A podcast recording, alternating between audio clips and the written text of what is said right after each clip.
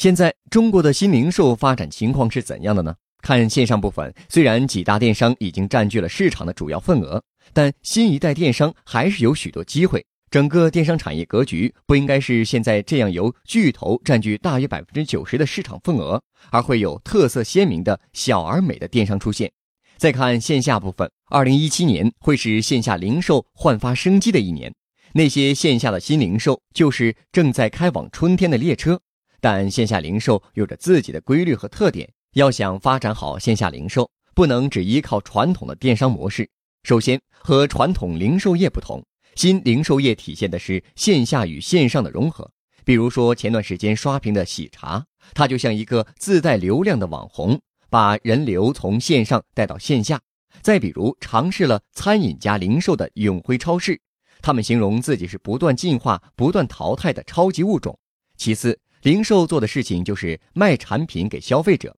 比如满足他们的需求，而新的品牌也在推动新零售的发展，比如小米之家。除了卖小米手机之外，还有小米生态链的一系列各种智能硬件产品，它为消费者提供了新产品、新品牌，同时也支撑着线下零售的活力，收获了大批的消费者。无论怎样形容零售，其实真正的核心就是人、货、场这三个要素。在电商出现之前，传统的线下零售还处于初级阶段，只强调零售的场，而忽略了货和人。就是一切都围绕着场所经营，重心不在经营商品和经营消费者上。新零售要思考的就是怎样让人、货、场三个要素分别叠加线上和线下的维度，来放大和创新三要素之间的互动关系。这样，创业者就能够有更多空间去突破，也能给用户带来新的体验。获取更多创业干货，请关注微信公众号“野马创社”。